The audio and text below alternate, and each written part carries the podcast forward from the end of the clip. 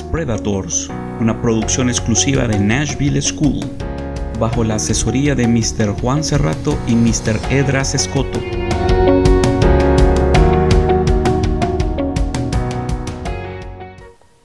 Cada fracaso enseña al hombre algo que necesitaba aprender. Charles Dickens, escritor británico, nació el 7 de febrero de 1802 en Portsmouth en el seno de una familia humilde. Hijo de John Dickens, oficinista de la pagaduría de la Armada en el arsenal del puerto de Portsmouth, y de Elizabeth Barr.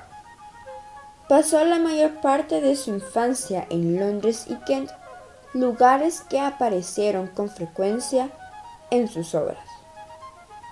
Comenzó a asistir a la escuela a los nueve años de edad pero sus estudios quedaron interrumpidos cuando su padre, un pequeño funcionario, que fue encarcelado en 1824 por no pagar sus deudas.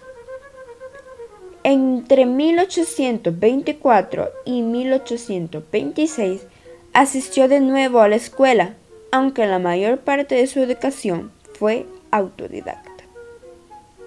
En 1827 consiguió un trabajo como secretario legal y tras estudiar durante un breve periodo de tiempo, el oficio se convirtió en periodista en el Parlamento. En esta época conoció a María Petno, pero su familia lo rechazó como pretendiente por lo que, tras cuatro años de relación, se separaron.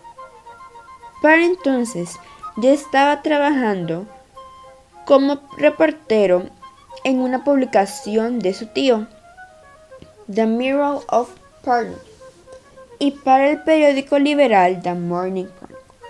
En diciembre de 1833, publicó bajo el seudónimo de Post la primera de una serie de originales descripciones de la vida cotidiana de Londres en The Multi Magazine, revista que editaba su amigo George Hogarth. Tras ello, un editor de la ciudad le encargó un volumen de nuevas notas en este estilo, que debían acompañar a las ilustraciones del famoso artista Gregor Cruzant. El éxito de este libro titulado Los apuntes de Boss, 1836, le permitieron casarse con Catherine Hogarth en ese mismo año y le animó a preparar una colaboración similar, esta vez con el artista Robert Seymour. Cuando Seymour se suicidó, otro artista,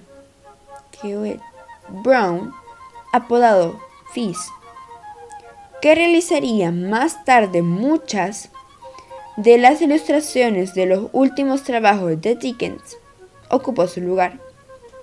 El resultado de esta colaboración fue papeles postulados del Club Pickwick 1836-1837, cuyo éxito consolidó la fama del novelista e influyó notablemente en la industria editorial de su país. Pues su innovador formato, el de una publicación mensual muy poco costosa, marcó una línea que siguieron otras editoriales. En 1842 impartió seminarios en los Estados Unidos en favor de un acuerdo internacional sobre propiedad intelectual y en contra de la esclavitud. En 1843 publicó Canción de Navidad, que se convirtió rápidamente en un clásico de la narrativa infantil. La incompatibilidad del caracteres y de la relación del autor con la joven actriz Helen Sherman llevaron a la disolución de su matrimonio. En 1858, fruto del cual habían nacido diez hijos. La celebración de las Navidades tuvo un gran impacto gracias al cuento de la novela de Charles Dickens. Dickens fue un precursor de la defensa a ultranza de los derechos de autor, harto de que en Estados Unidos pistoleran sus obras sin ninguna contemplación. Luego de una larga vida, en 1870 Charles Dickens muere al sufrir una apoplejía en God's Hill Place. Luego es enterrado cinco días más tarde en la abadía de Westminster. Un dato curioso de todas las cosas que vivió Charles Dickens es que en 1865 estuvo presente en un accidente ferroviario, en el cual muchos vagones cayeron de un puente pero el único vagón de primera clase que no cayó fue en el que estaba Charles Dickens. A pesar de su muerte, Charles Dickens nos dejó muchas cosas como sus obras. Por ejemplo, la primera obra, la que lo catapultó a la fama con apenas 24 años, Los documentos póstumos del Club Pickwick. Es una gran obra y es considerada una de las obras maestras de la literatura inglesa. El aspecto más destacado en ese trabajo es la característica principal de este escritor, su claridad y perspicacia con la que Charles Dickens relataba las costumbres y creencias de la época. Otra gran novela es la segunda que realizó, Oliver Twist. Es la temática típica y temática eterna. Lucha del bien contra el mal, del hombre que intenta sobrevivir y adaptarse a la sociedad, que de momento no termina ni de entender ni de comprender, y tampoco acepta esta. Mediante el sarcasmo de Dickens, él denuncia con esta obra la hipocresía típica de la época de una forma muy brillante.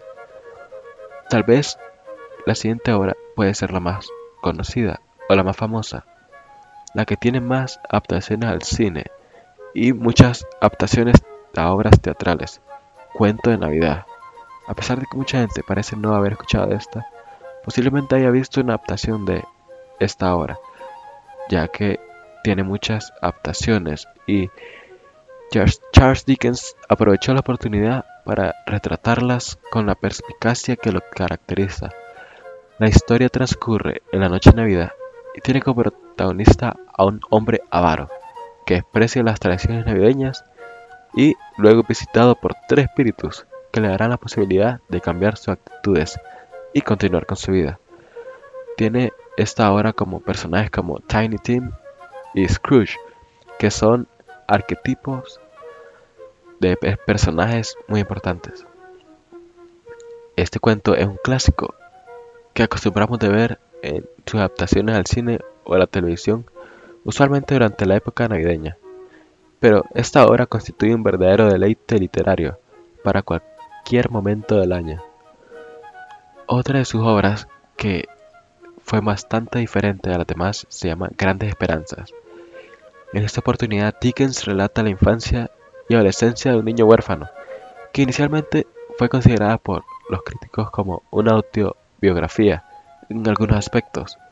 En esta obra, el niño tuvo bastantes aventuras en las que aprendió y logró obtener muchas habilidades y obtener enseñanzas que lo ayudan a acompañar durante el resto de su vida. Como lo indica el título Grandes Esperanzas, es una novela completamente esperanzadora y positiva, que si bien tiene algunos aspectos oscuros, es totalmente diferente a las otras obras de Charles Dickens. Algunas de las obras que Charles Dickens le dio al mundo moderno, lo que le brindó, digamos, por ejemplo, la celebración de Navidad, el impacto que tuvo con su cuento, la denuncia de la pobreza, ya que al ser Gran Bretaña un gran poder político y tener bastante poder económico, Charles Dickens destacó la vida de los pobres olvidados en el corazón del imperio.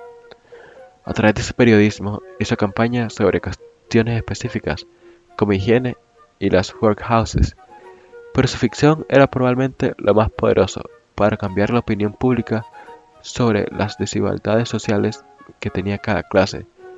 Seguidamente describió la explotación y represión que le hacían a los pobres y condenó a las instituciones públicas oficiales que permitían la existencia de tales abusos.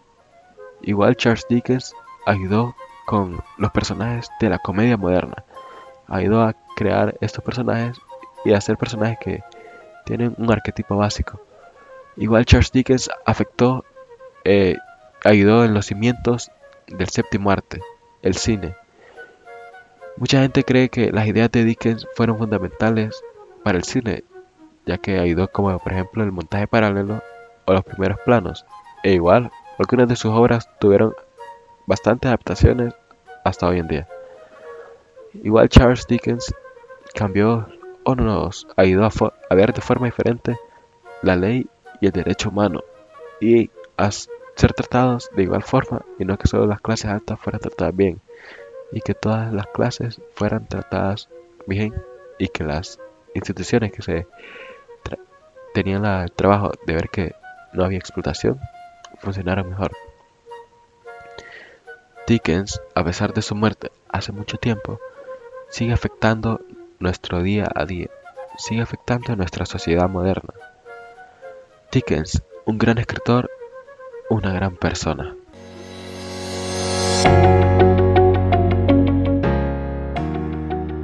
Este podcast fue elaborado por los estudiantes Stephanie Hernández y Enoch Andrade.